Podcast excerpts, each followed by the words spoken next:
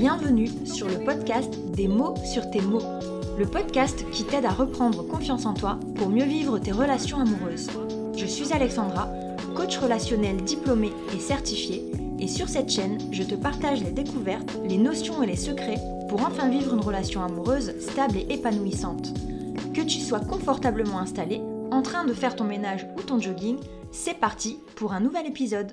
Coucou J'espère que tu vas bien. Nouvel épisode de la semaine et cette semaine j'avais envie de te parler de féminisme. Bien sûr toujours en lien avec la dépendance affective. Mais pourquoi j'ai envie de te parler de ce sujet C'est parce que j'ai abordé ce thème-là avec une de mes clientes par message il y a quelque temps. Je sais plus à propos de quoi on parlait de ça. Mais on avait cette idée, on s'est rendu compte qu'en réalité on voyait pas les choses de la même manière. C'est-à-dire qu'elle, elle me voit féministe et moi, je ne me voyais pas comme telle. Même si parfois on me le dit, on me le dit souvent, souvent dans ma famille, on me voit comme une rebelle et on et voilà, dès que dès qu'il s'agit de parler un petit peu de la place de la femme dans la société, on me dit t'es féministe. En réalité, je me rends compte qu'on a une très très mauvaise image des gens qui sont féministes et du coup dès qu'il s'agit d'aborder un sujet autour de la femme, on est tout de suite vu comme agressive, on est tout de suite vu comme sur la défensive. En réalité, moi ce que je défends, c'est pas de protéger la femme à tout prix. Et si tu me suis depuis longtemps, tu le sais, mon credo c'est homme et femme. On est égaux mais différents. Personnellement, je ne prône pas le partage des tâches équitable. Ça, ça me concerne. Attention. C'est-à-dire que moi, j'ai une, j'ai une idée selon laquelle, en tant que femme, j'ai des aspirations, j'ai des envies, j'ai des manières de faire, que ça soit dans ma vie privée à l'intérieur de mon foyer dans ma vie pro, j'ai des manières de faire qui ne sont pas celles des hommes, qui ne sont pas en plus celles de mon mari. Et donc je pense qu'on est plus complémentaires que égaux en réalité, que, que pareil. On est égaux en droit, etc. Il n'y a pas de doute pour moi. On se doit le même respect. Par contre, on ne s'apporte pas les mêmes choses. Et donc en ce sens, je n'arrive pas à exiger de mon mari qu'il fasse les mêmes choses que moi à la maison. Mais ça, vraiment, je le répète, c'est mon point de vue. Je connais des tas de personnes qui luttent pour avoir un partage des tâches parfaites à la maison parce que ces filles-là, elles ont une carrière très prenante, etc. Et elles peuvent pas en fait se permettre euh, de d'avoir cette charge au travail, mais aussi cette charge à la maison. Et donc, elles ont besoin d'un partage équitable des tâches. Mon avis là-dessus, c'est que, en réalité, il faut juste tomber sur le partenaire qui partage les mêmes valeurs que toi. Il faut tomber sur le partenaire qui prend du plaisir à s'occuper de la maison, qui comprend qu'il y a ces automatismes-là et, et pour qui c'est logique que sa femme travaille. Alors souvent, ça va donner un partage équitable aussi dans les investissements du couple, dans les projets du couple. Il y a d'autres personnes qui ont besoin de sentir en réalité qu'ils peuvent se consacrer à 100% à leur métier pendant que madame s'occupe de la maison. Alors oui, le, je le dis, et, ça il faut l'assumer, on ne peut pas le nier, que effectivement c'est un risque. C'est un risque qui fait que demain, si tout va mal, la personne qui a travaillé, peut-être, si elle est de mauvaise foi, va dire c'est moi qui ai ramené l'argent, c'est moi qui, ah, qui, qui obtient tout ça, en fait c'est moi qui est propriétaire de tout ça. J'espère que la justice va aller de plus en plus dans le sens des, des, des couples et des femmes et qui vont protéger ces femmes qui ont donné beaucoup d'heures gratuitement à leur foyer, à leurs enfants, en fait, tout ça pour que le mari puisse, en fait, avoir l'esprit tranquille au travail. Ça, c'est ça, franchement, c'est un autre débat, mais c'est un débat qu'il faut avoir et faut, on peut pas le nier. Il y a tellement de femmes qui se sont faites avoir comme ça, qui se retrouvent à un moment donné de leur vie sans rien, qui doivent tout reconstruire. Et ça, je trouve ça complètement dégueulasse. Maintenant, en termes de dépendance affective, pourquoi je fais le lien avec le féminisme? C'est parce qu'en fait, la dépendance affective, elle amène forcément le concept opposé qui est, entre guillemets, l'indépendance affective. Et donc, en ce sens, mon travail, mais ma manière de penser me pousse à vous pousser, à vous émanciper en réalité de cette dépendance affective qui passe par en fait bah, trouver votre équilibre. C'est-à-dire si tu te rends compte qu'en réalité t'es pas bien dans ta, dans ta vie perso, ou dans ta vie pro, ben change ce qui a à changer. Si tu trouves que tu travailles trop, peut-être qu'il faut diminuer. Mais en tout cas, il faut se sentir en sécurité auprès de son mari pour pouvoir diminuer la, la, la charge de travail et du coup le salaire. Si tu sens que t'es pas bien à la maison, il va falloir que ton mari aussi accepte, ou ton mari ou ton compagnon ou ta compagne, peu importe, accepte l'idée que, bah oui, tu vas passer plus de temps à l'extérieur, mais tu vas gagner plus ta vie. Ça, parfois, effectivement, ça peut faire peur à certains compagnons qui se disent, en fait, quelque part, si elle s'émancipe un petit peu de la maison, si elle travaille plus, elle va devenir plus autonome, elle aura moins besoin de moi, et ça, ça peut faire peur. Voilà, voilà un peu. Il y a plein de combinaisons possibles, tout est imaginable. Ce dont je te parle, c'est ce dont j'ai beaucoup entendu parler, que ce soit dans la vraie vie ou à la télé quand je regarde des reportages euh, qui parlent de ces sujets-là. En tout cas, c'est des réelles questions qu'il faut se poser, très sincèrement. La dépendance affective et le fait de travailler sur ta dépendance affective ne doit pas à mon sens, te mener à crier haut et fort tes frustrations.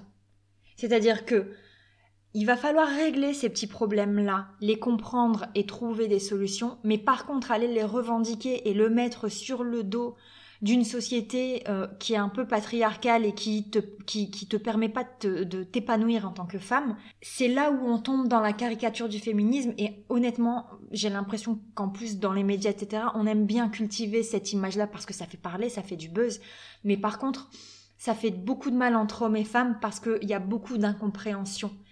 Et en ce sens, c'est pour ça que je parlais de mon cas euh, dans le début de cet épisode, c'est que dans ma famille particulièrement, pas dans mon couple mais dans ma famille, quand on me dit mais t'es une féministe, etc., c'est comme une insulte. Et tout de suite on a l'impression que je suis là à revendiquer des choses, à vouloir à tout prix prendre par la force ma place et le respect que je mérite en réalité. C'est pas ça du tout.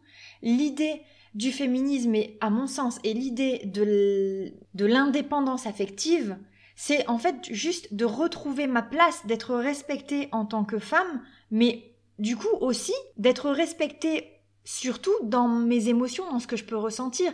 Je l'assume, ça, ça, plaît peut-être pas à tout le monde, surtout dans cette société où on a envie de dire que hommes et femmes euh, ont les mêmes besoins et sont tout à fait pareils, etc. Moi, je suis pas d'accord.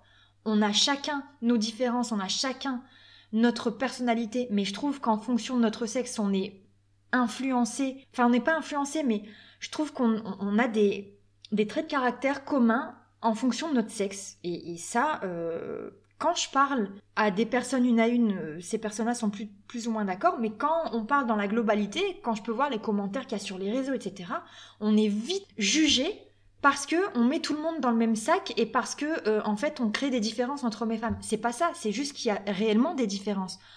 physiquement et émotionnellement, on n'est pas pareil. Ça, je le dis haut et fort. Et donc, moi, ce que je veux, c'est que le féminisme fasse en sorte de reconnaître que effectivement les femmes ne fonctionnent pas de la même manière. Les femmes ont une manière d'agir, de réagir, de ressentir et au plus on va se faire comprendre. Alors si t'entends bien, j'ai dit au plus on va se faire comprendre, j'ai pas dit au plus les autres vont nous comprendre, c'est-à-dire que ça doit aussi venir de nous. Ça doit aussi émaner de nous, c'est-à-dire on doit faire en sorte d'être comprise et ça commence par se comprendre nous-mêmes. Mais j'ai l'impression aussi que il y a une manière de faire qui est un peu masculine dans ce monde et dès que c'est un peu émotionnel. Dès que voilà, il y a, ça sort du cadre, bah tout de suite, hop, bah c'est la, c'est une fille, c'est juste ça. Euh, euh, elle est, elle est, elle est comme ça, elle est chiante et machin. Moi, c'est contre ça que je me bats en réalité parce que on, représente euh, quasi 50% de la population, j'en sais rien, j'ai pas de chiffres, mais ça peut, enfin voilà, c'est à peu près ça. Et donc, il n'y a pas une vérité, une manière d'agir. Il faut que tout le monde puisse comprendre, se comprendre les uns les autres. Et pour se comprendre les uns les autres, il faut aussi comprendre qu'on n'est pas tous du même sexe et que du coup on a des manières de réagir différemment. Les petites phrases du genre euh, ah tiens elle a ses règles c'est pour ça qu'elle fait ça Enfin voilà, c'est toutes ces, toutes ces phrases-là qui, qui nous rabaissent en réalité, qui rabaissent les filles juste à leurs conditions, et c'est ça en fait qui m'insupporte dans la vision de la femme et dans le féminisme. Et dès qu'on veut se sortir de ça, on est taxé de féministe agressive en réalité. Je le redis, c'est pas du tout ça. Et quand je parle à des filles qui prônent le partage des tâches, par exemple, chez elles, quand je parle de ma vision des choses, qui est, bah moi, en fait, moi, ça me va très bien, euh, on n'a pas un partage équitable, mais par contre, chacun fait ce qu'il a, ce qu'il pense être important et ce qu'il pense savoir mieux faire, bah ces filles-là qui prônent le, le 50-50, elles sont aussi d'accord avec moi. Et donc ça veut dire qu'en réalité on peut tous s'entendre, mais il faut juste qu'on s'accepte les uns les autres. Donc si entre féministes entre entre guillemets, c'est-à-dire entre filles, on arrive à se comprendre, il y a bon espoir pour qu'entre hommes et femmes on arrive à se comprendre. Juste, c'est juste ça. Il y a aussi beaucoup d'hommes, enfin je, regarde beaucoup les réseaux, euh, j'aime bien regarder les commentaires sur n'importe quel sujet et je vois tellement souvent d'hommes qui sont frustrés, qui se sentent en fait pas respectés dans, dans, leur, dans la place qu'ils prennent. C'est vrai qu'à contrario, ça doit être, c'est pas évident. On sort d'une société où en fait ils ont toujours eu le dessus, ils ont toujours eu bah, la bonne place, alors ça c'est clair, mais au lieu de les remettre à leur enfin de, les voilà de reprendre notre place de femme et d'équilibrer un peu ça non tout de suite on veut prendre le dessus comme une revanche sur toutes ces années où les femmes ont été un petit peu euh, humiliées et puis euh, et puis rabaissées. Pour moi, c'est pas en ce sens qu'on va améliorer la société. C'est vraiment en se respectant les uns les autres. Donc il faut il faudrait faire table rase du passé, de ce qui s'est passé, de faire comprendre, il faudrait faire comprendre aussi aux hommes qu'aujourd'hui c'est différent, on pense tous différemment, qu'on peut arriver en fait à se respecter les uns les autres, qu'il va falloir effectivement sortir un petit peu de cette zone qui était ultra confortable pour eux, ça Franchement, euh, en ayant euh, étudié euh, bah, les générations qui étaient avant nous, c'est indéniable. Mais à partir de ce moment, du moment où ces hommes-là ont accepté de laisser un petit peu de leur confort pour laisser place à leurs femmes, mais du coup avec beaucoup plus de compréhension, beaucoup plus de respect et beaucoup plus d'équité, du coup avec beaucoup plus de bonheur, faut le dire aussi, parce que si la compagne se sent bien dans son couple, se sent respectée, le mec risque beaucoup plus d'être heureux en réalité je suis pas sûre qu'avant les hommes étaient super heureux. C'est juste c'était comme ça. On réfléchissait pas à la psychologie euh, de, de chacune et, et puis euh, et puis ça se passait comme ça. On remet on remettait pas en question ces, ces idées là. Aujourd'hui, on remet ça en question, mais je, franchement, les filles, j'aimerais bien avoir vos retours et pourquoi pas échanger à ce sujet. Je pense sincèrement qu'il faut arrêter de pointer du doigt tout ce que les hommes font de mal et plutôt les, leur faire réaliser en réalité que nous, ça nous fait du mal plutôt que de mais oui voilà plutôt que vraiment pointer du doigt et les juger en réalité. Le nombre de comptes Instagram où je vois qu'on pointe du doigt les difficultés sans pas en fait on les juge on les on les montre en, en, pâture devant tout le monde mais en aucun cas on essaye de se faire comprendre auprès de la personne qui est concernée c'est-à-dire auprès du conjoint pour lequel on a dénoncé euh, ce qu'il a fait de mal en réalité. Des fois faut faut être faut se dire des fois ton conjoint peut faire des trucs qui sont complètement euh, hors du temps et on va se dire mais c'est un truc de dingue, de mec, de macho, ce que tu veux.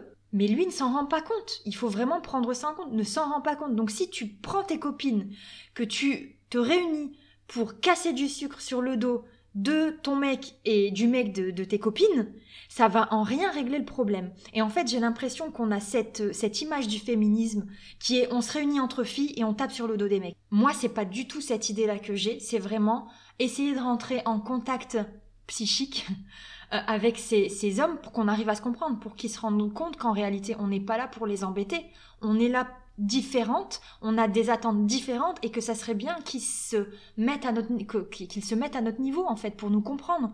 Et, et du coup il faut aussi faire ce travail là et se mettre à leur niveau pour les comprendre. Voilà, c'est un peu le combat de ma vie, j'avoue, le relationnel, qui touche beaucoup de choses qui peut toucher euh, les différentes classes sociales. On peut, on peut essayer de se comprendre entre différentes classes sociales, qui touche aussi les générations. Il faut qu'on apprenne à se comprendre entre les différentes générations, ça c'est important. Mais c'est aussi important d'apprendre à se comprendre entre hommes et femmes. Ça c'est le noyau de mon, de, de mon travail. C'est ce pourquoi je me bats.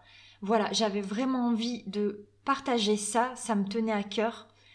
Je serais contente d'avoir tes retours, si tu as envie d'en discuter, si tu as envie d'aller plus loin, si tu as envie de voilà, de faire quelque chose à ce sujet-là. Je je tends une perche. Si quelqu'un a envie de d'en parler un peu plus, même au grand public, ben contacte-moi et puis euh, je serai ravie en fait de, de, poursuivre euh, ce sujet-là euh, avec, avec vous. En attendant, je te souhaite une très bonne journée ou une très bonne soirée. Je te remercie encore de m'avoir écouté et je te dis à très vite.